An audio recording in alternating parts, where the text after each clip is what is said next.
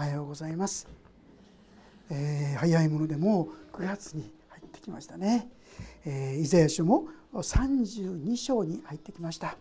なかなか難しい箇所が続きますがちょっとだけねしばらくぶりです思い起こすと28章から33章までですね実は頼りにならないものを頼るもののへの警告が記されています。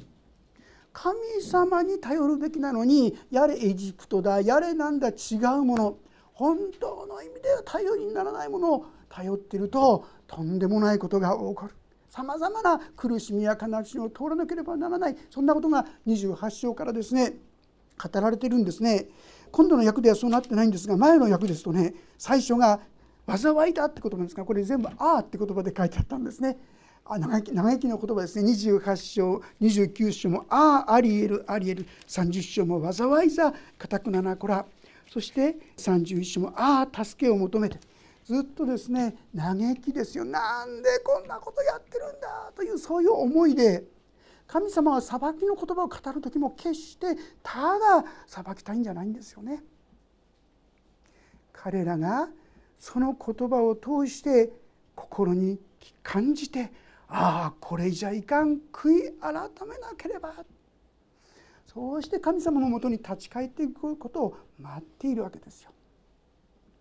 前回学んだ31章の最後ではそういう中でなかなか神に頼らなかったのがついにもうどうにもならなくなってアッシリアという軍隊がですねブワーッと18万5,000の大軍がですねヒゼキヤ王っていうものを襲いかかってくるんですがどうにもならなくなってヒゼキヤは神の前に出てですねそうして神の前に切に訴えて祈った時に何が起きたか。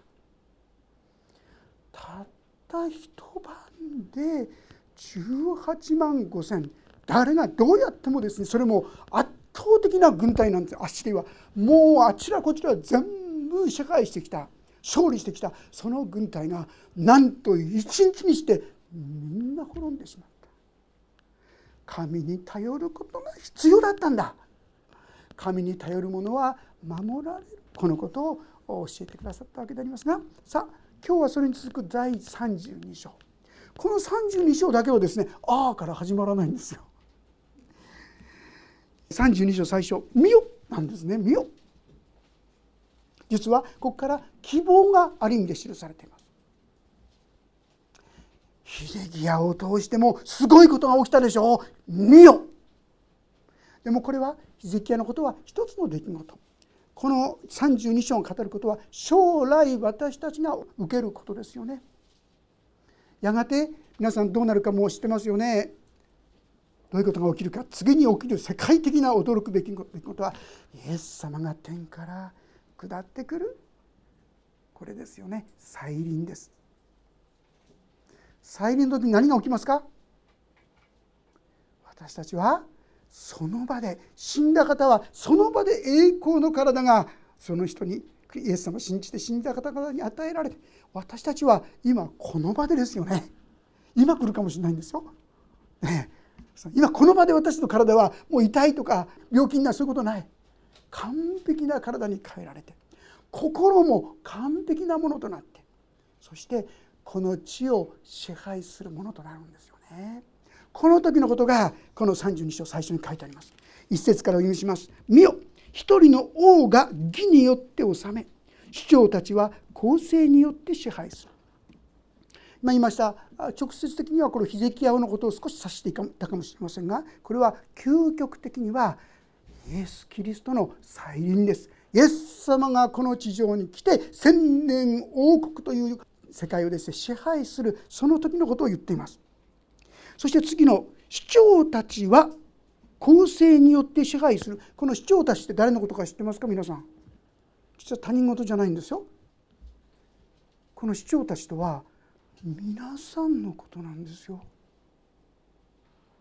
私たちが首長としてこの国を治める者として神様は私たちを立ててくださっているということであります。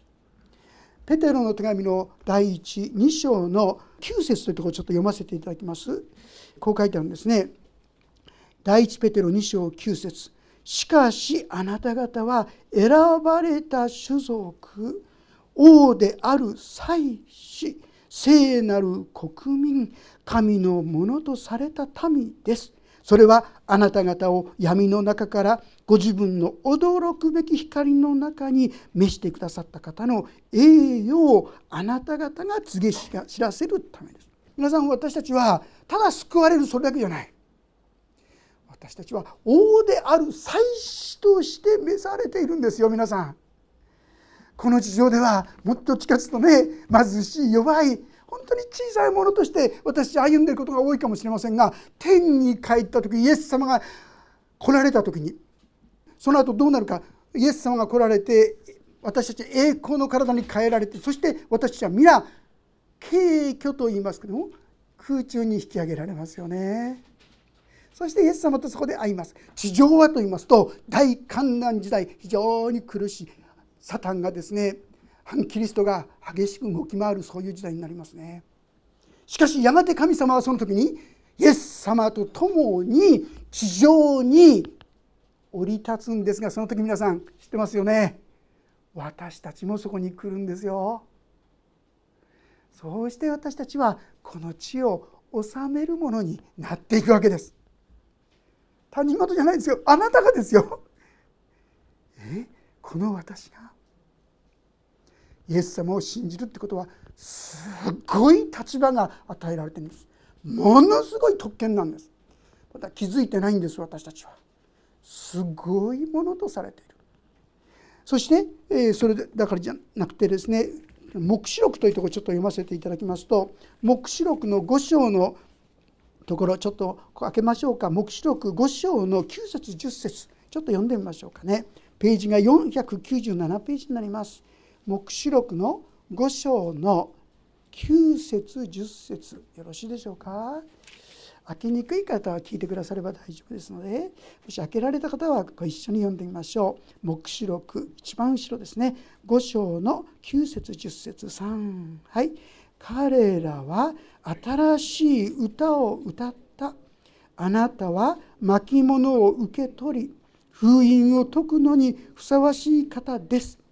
あなたは送られて全ての部族言語民族国民の中からあなたの血によって人々を彼のためにあがない。まずここまでこれ誰のことか分かりますよね。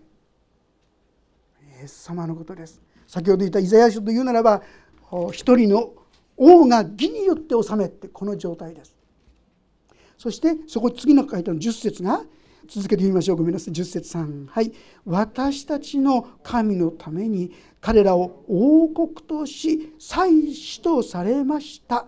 彼らは地を治めるのです。わかりましたか皆さん。あなたがこの地を治めるものとなるんですよ。今はどっちかというと弱い立場惨めなものだと思っているかもしれませんがやがての日には本当に光り輝く存在になる。私たちはそういうものとなるんだこの世的にはですねちょっとあんまり幸せじゃないなと思う人もなんと永遠の御国から見ると私たちはなんと豊かななんと富んだものとされていることでしょうかこの地を治める王とされているんですよ。まマタイ伝にも書いてあるそれぞれの王とあるっていうのは誰のことか私たちのことなんですよ。イエス様を信じて従う者たちにはそんな恵みがある地上でなんかですねバカみたいなと思ったとしてもだからこそ私たちはこの神のしもべとして歩み続けていくことが必要ではないかと思います。さあこのことは完全に起こるのは千年王国と言いますが先ほど言いましたイエス様が天から下ってきてこの地を治めるようなんです今のこの地球は大きく変えられます今はですねいろんな呪いと言いましょうかいろんなものがありますがその時に地の呪いは全部取り去られてもう天変地異はなくなります。それはアダムといえばあのエデンのそのように素晴らしいところだと思います。そのような支配が起きてくる。その時にその場所を支配することが私たちに将来与えられている大切な使命。だから今もこの地上においてあなた方はそのようなものとして地の塩世の光としてあるいはこの祭司としてこの地を治めなさいそのように人々に仕えていきなさいと教えてくださっているわけであります。さあそこでの姿が書いてありますが彼らはそれぞれ風を避ける酒どころ嵐を避ける隠れ場のようになり砂漠にある水の流れ乾ききった地にある大きな岩の影のようになる。皆さん私たちがなんか今は干からびちゃってね 弱いようなね何の価値があるんだと思えるようなかもしれませんけどもこの私たちが皆さん砂漠に水があったらどんなに嬉しいですか？そういう存在になるっていうんですよ。祝福のもといですよ。弱い愚かな私が多くの人を慰めたり富ませたりする。あるいはですね強い風があった時酒どころがあったらいいですね。私たちがそういう存在になる。嵐を避ける隠れ場のようになる。乾ききった地にある大きな夏の影のようになる。暑い暑い時にああ隠れ影があるとこないかなって探しますよね。そういう存在になる。素晴らしい約束です。そしてさらにはですね3節。見る者の目は固く閉じることがなく聞く者の耳は注意深く聞く。請求な者の心も知識を悟りもつれた舌もはっきりと早口で語る。もはや愚か者が高貴な人とは呼ばれずならず者が上流の者とは言われない。なぜなら愚か者は愚かなことを語って心で不法を企み不経験なことを行って主に向かって迷いことを語るからだ。飢えているものを飢えさせて乾いている者に飲み物を与えない。ならず者そのやり方は悪質だ。彼は悪事を企み貧しい者が正しいことを申し立てても偽りを語って苦しむ者も滅ぼす。皆さんこの世はですね私にとってあんまり住みやすいところじゃないと感じている方多いんじゃないですか？正直者はバカを見る。これがこの世の中じゃないですか？あんまりですねひどいことばっかりしてるのになのにみんなから褒められたり崇められたり素晴らしいって言われたり。なんだこれ？でももはやこの千年奥ではそんなことはない。見せかけのものは全部剥がされて本当に正しいものが崇められる。愚か者が間違ってですね褒められる。そんなことはない。愚か者が高貴な人とは呼ばれない。ならず者が上流のものとは言われない。はっきりと正しい正義が行われる。そういう世界が皆さんやがてくるんですよ。私たちはなんかクリスチャンとして歩むのをバカバカしいなって思うことが時にはあるかもしれません。そんなことはない。やがての日に私たちは本当に誠実に真実に歩んでよかった。すぐには報いられないかもしれない。でも私たちは神様の前に誠実にそれでも真実に歩み続ける時にああよかった。本当にあの時にみんなに惑わされないでうまい道を行くんじゃなくて誠実に真実に歩めてよかった。そう言える日がきっと来るんじゃないかな。そう思いますね。昨日もですねあのちょっとテレビにあの司法にちょっと書いたんですけどもあのドイツにいた日本人のこと皆さんご存知ですか？小沼さんっていうんですけどね。あのお医者さんなんですけどもね。放射線を勉強したらしいんですが向こうで戦後です。もうお医者さんがいなくてチフスがとにかく流行ってしまうもう大流行になってしまって正直言いましてお医者さんが全然いないんでそこにですね来てくださいって言われた。実はもうドイツにいたお医者さんもみんなうつるのが嫌だっつってみんな逃げちゃったんでもその時に来てくれませんか?」って、まあ、実はあの研究するためにドイツに行ってたんですがその自分は何のために医者になろうとしたのかそれは人を救うためじゃないかってそのことに原点に立った時にだったらこの人たちのために自分は使えるべきだってそこに行ったら今言ったようにもうドイツ人のお医者さんみんな飽きなくなっちゃって看護師さんたちもですね患者さんに滑るの嫌だっつって触れたらうつっちゃうって言ってもそういう看病しかしなかったんですけども小沼さんはですね行く先々で本当にそのチフスが移る。もうこれよく滅菌すれば大丈夫だって彼は確信持ってですねそして本当に手と手で触れ合ってそうして救っていった。もう不眠不休で食べ物がなければ食べ物まで買いに行って本当にした、まあ、実はこの町が町がですねこの小沼さんのことを名誉市民としてお迎えしてるんですね。でもそのことはつい最近1989年まで分からなかったんです実はベルリンの壁が崩されるまではそこは東ベルリン東ドイツに属していましたので情報が出せなかったんですね。ベルリンの壁が崩されるとともにこう新聞が載ったんです。小沼さんという日本の医者のことをその素性を知りませんか？ご遺族を知りませんか？この町の人々はみんな誰もこの小沼さんのことを忘れることができる人はいない実際調べてみると誰でも「小沼さんあの人ですこの人です」みんな言うんですよね。それは彼が本当に命を懸けてその人の血のために使えたんですね。でも彼は本当に不眠不休のようにしたためにっていうんでしょうかね39歳にしてご自分がそのチフスをやっぱり発症してしまいました体が弱ってきたからでしょうねその中で彼はどうしたか。薬があればチフスは治るそうですね。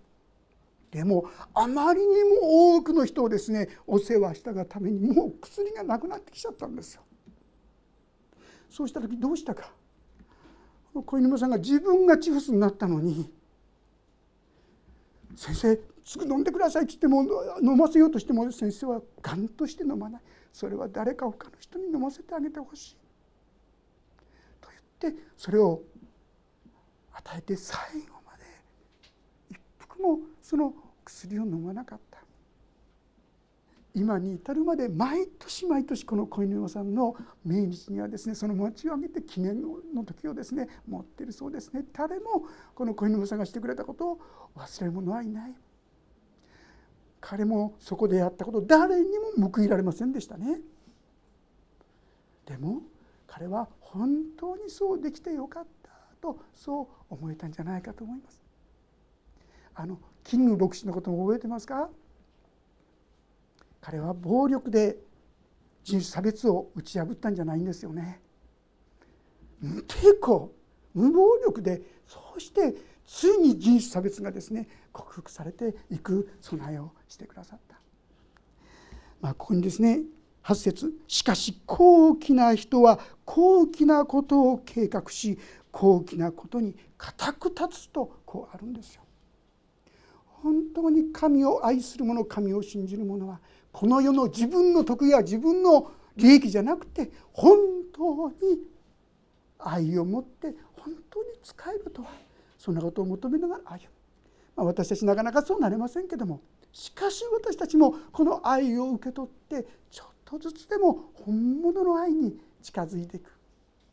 まさしくこれから来る世はそういう世の中にあるんですよ。そしてあなた方はその先触れとしてですねこの世にあってそのような愛の技に勤しむものとなってほしい。そんなメッセージがここに託されているかな。神様はそんな恵みを私たちに備えてくださいます。しかし9節から書いてあるのはそのような神の戒めや神の言葉を否定して無視する人たちの姿です。暗鬱を貪る女たちよ。立ち上がって私の声を聞け。うぬぼれている娘たちよ。私の言葉に耳を傾けよ。うぬぼれている女たちよ。一年と少しの日が経つとあなた方は罠なく。ぶどうの収穫がなくなりその取り入れもやってこなく来ないからだ。暗逸を貪る女たちを震えよ。うぬぼれている女たちを罠なけ。着物を脱いで裸になり腰にあらぬのをまとえ。腰を打って嘆け。麗しい畑実り豊かなブドウの木のために茨や踊が生い茂る私の民の土地のためにそして楽しい家々のすべておごる都のためになぜなら宮殿は見捨てられ町の騒ぎもさびれオフェルと見張りの塔はいつまでもあれあらぬにのろばの喜ぶところ群れの牧場になるからだ。ここで言う暗逸を貪る女とかうぬぼれている女っていうのは直接的に言うとこの神の言葉を真剣に受け止めようとはしなかったそういう人たちのことです。ユダヤ周りの国ですね神の言葉を聞いていても真剣にそれを聞こうとしない。大丈夫だ大丈夫だ。そんなひどいことは起こりしない。神様は守ってくれすに違いない。本当に神に信頼しての言葉ではなくて当な安逸なそういう安易なですね平安と言いましょうか大丈夫大丈夫本当に神の前に出てああ神様によって許されている受け入れられて愛されているそういうところから来る安心ではなくて多分大丈夫に決まってるよって間違った先入観そんな人たちのことです。私も気をつけないと真剣に御言葉を聞いてないと大丈夫だとかね。世の終わりが来る。まさかとかね。まだまだでしょうとか。真剣に神の言葉に聞こうとしない。そういうところがあるかな。そう思うんですね。うぬぼれる。自分はまだ大丈夫だ。自分に信頼してるんですよね。だから自分は大丈夫だ。あるいは本当の意味で神の前からいただく平安ではなくて大丈夫に決まってる。勝手に決めているわけです。ですからテサロニケの5章というところでですね。こんな言葉を語りかけてくださってんですね。ちょっと読ませていただきます。お聞きくだされば結構ですがテサロニケの第一5章。主の日は盗人が夜やってくるように来ることをあなた方自身よく知っているからだ。人々が平和だ安全だと言っている時妊婦に苦しみが望むように突然の破滅が彼らを襲います。それを逃れることは決してできません。私たちが本当に神の言葉に聞いて神様から平安をいただくんじゃない。自分勝手な考えで間違った平安。偽りの安心と言いましょうか。そういうところにいては危険彼らはそういう状態だ。彼らは悔い改めて腰の腰に荒布をまとえてありますが悔い改めなさいへり下りなさい砕かれて歩みなさい。でなければあなた方のうちにとんでもない滅びがまあヒゼキエの時にはそれでも真剣に悔い改めた結果として彼らは救い出されました。でもその後はどうなったでしょうか？彼らはバビロン捕囚に徹底的に滅ぼされてしまいました。私たちは真剣に神の言葉に聞かなきゃいけませんし神から来る平安に立たなければならないということであります。さてそれに対して15節からは最後に「しかしついに糸高きところから私たちに霊が注がれ」て書いてます。ついにって今日のテーマにさせていただいたんですよ。神様はですねそんなひどいことが起こりひどいこともただこう言いたいんじゃないんです。やがて私たちに神様は勝利をくださるんですよついになんです私は待ちこの神様の技を待ち望むべきですね自分勝手な安心や自分勝手な平安ではなくて神がくださる平安安心そこに立つべきではないでしょうかそしてしかしついに糸高きところから私たちに霊が注がれ皆さんある意味で一部はもうこれすでに成就してるんですよ。イエス様を信じる人には今誰にでも精霊が注がれるでしょう皆さんがイエス様は私の罪のために死んでくださったともし心でそう思うことができるならあなたのうちに精霊様が来てくださってるんですよ。第2コリント12章3節とかに書いてあります。誰も精霊によらなければイエスを死と告白することができない。イエスを死と告白できるそれは精霊様が皆さんのうちに来てくださってるからなんです。そしてこの精霊が注がれる時にこの素晴らしい恵み後の方読みますが糸高きところから私たちに霊が注がれ荒野が果樹園となり果樹園が森とみなされるようになる。公正は荒野に宿り義は果樹園に住む。義が平和を作り出し義が常しえの平穏と安心をもたらす時。私の民は平和な住まい。安全な家安らかな憩いの場に住む。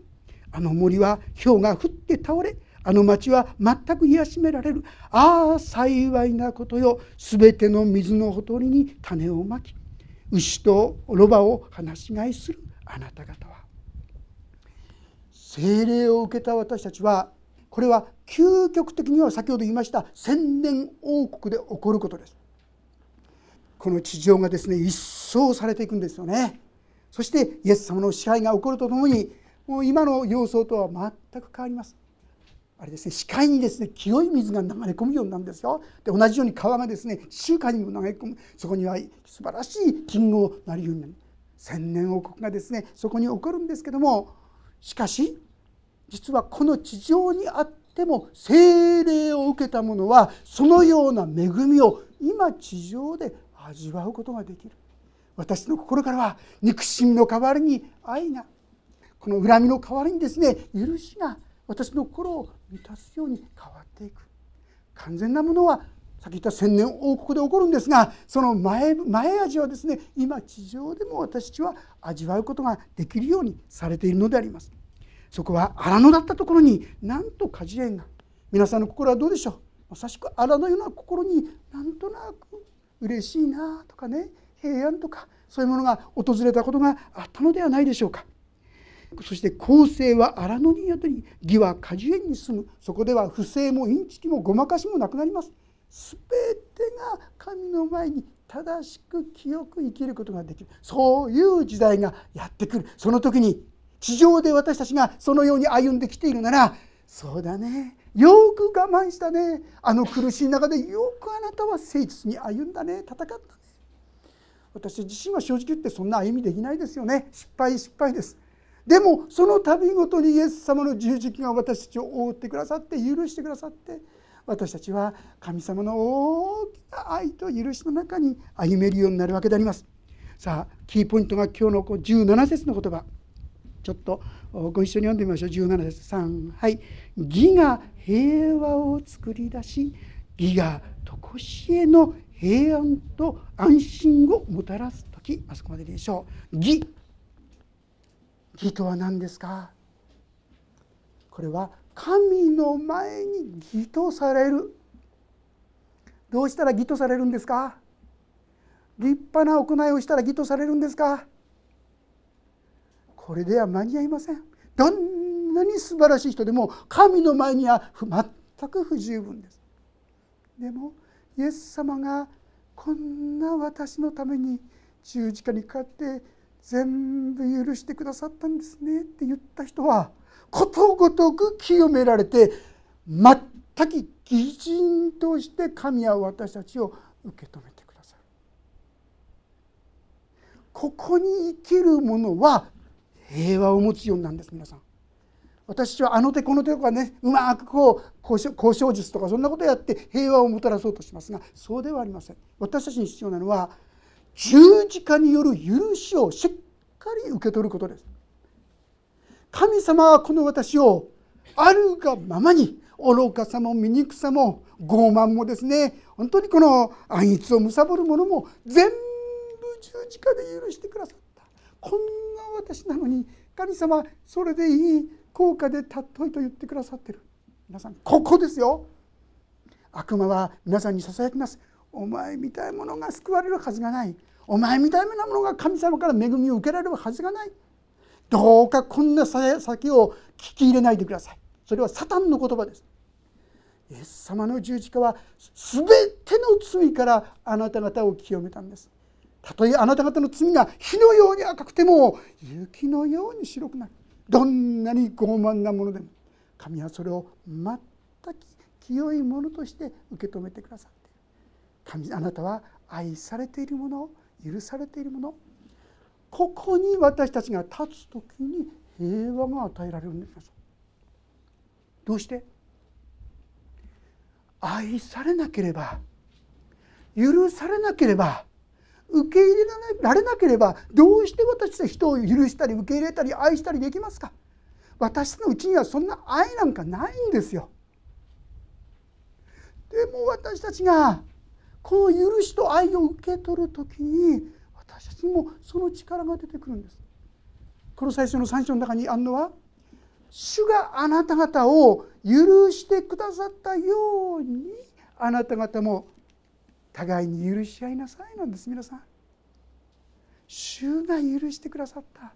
こんな私を責め立てるんじゃなくてそれでも大丈夫だよ。そのための十字架なんだよ。そのために私はもう死んでもうその問題は処理したよと言ってくださってる。ここに立っていく時に私たちもそうか。こんな私でも許されてるんだったらああの日この人のことをあの人のことを私も許させてもらおうかな。神様許せるようにしてください。そんな祈りが出てくるんじゃないでしょうか。もう何度も何度もお話したミス青森の方覚えてますか？ミス青森に選ばれたんですけども同じ同僚からですね妬まれてそして硫酸をかけられてもう元には全く戻らない。なんでこんなひどい目に遭うのか。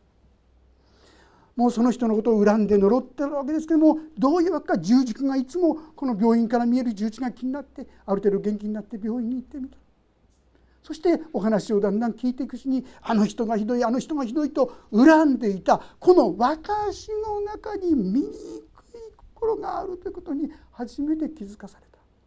ああこの自分のためにイエス様は死んでくれたんだ。こういう汚い私のためにイエス様は死んでくださったこのことに気づいた時にああ私はこの方に生涯従っていこう。彼女は洗礼を受ける決心したんですね。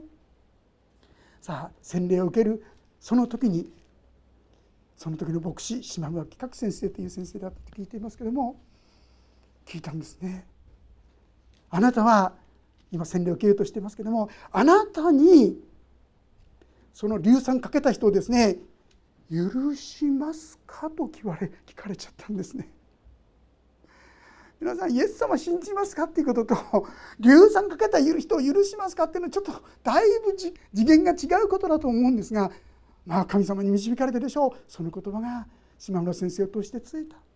しばらくは「はい」とは言えなかった。でもついに彼女の口から出たのはイエス様はこの醜い私の心を許すために十字架にかかって死んでくださった。こんな私をも許してくださったんだから私も許しますとその洗礼式に告白したっていうんですね。するとどうでしょう？彼女の中には本当に許しの愛が実は生まれちゃったんですよ。帰るなりですねもうすぐにその自分に流作かけた人に手紙を書き始めました。私はあなたを許します。許しています。最初は何を騙そうとしてるのかと思ったそうですが何度も何度もその手紙を書き続けた時についにこれが本物だってことを気づいた時に硫酸をかけたその人も同じイエス様を信じるようになった。そして彼女が出国する時になんと彼を彼女を迎えに行ったのはこの硫酸かけた岩井さんっていうんですか岩井さんですよ。そしてこの人がですね立ち直りたいと看護師になりたいと言った時にそのお金を出してあげたのもその岩井さんですよ。皆さんそんな愛なんか持てますか人間にありますか？あるわけないです。あるわけないけども許しを受け取る時に私のうちにもそういう命が注がれ始めるんですよ。精霊が進む時にそんな力が私たちにも注がれ始めるんですよ。精霊は今あなたのうちに来てくださっているんです。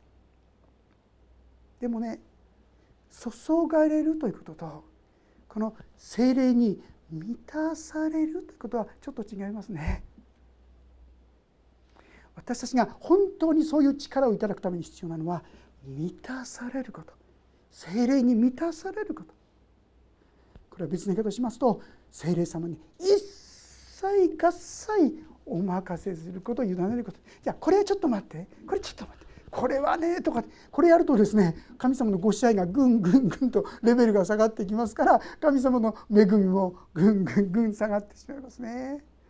一切をお任せする時に神様は私たちを通してここにありますように義がとこしえの平穏と安心をもたらす。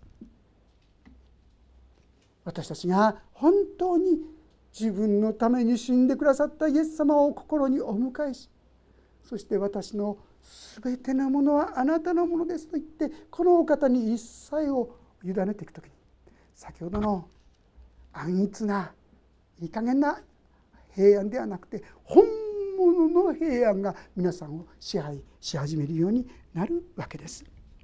そしてそこは安全な家安らかな憩いの場に住む。幸いなことよ全ての水のほとりに種をまき牛とロバを放し飼いするあなた方。皆さん精霊を受けた私たちはそのような恵みに生きることができるようになってるんです。でも先ほど言いました。それほどに委ねてますかね。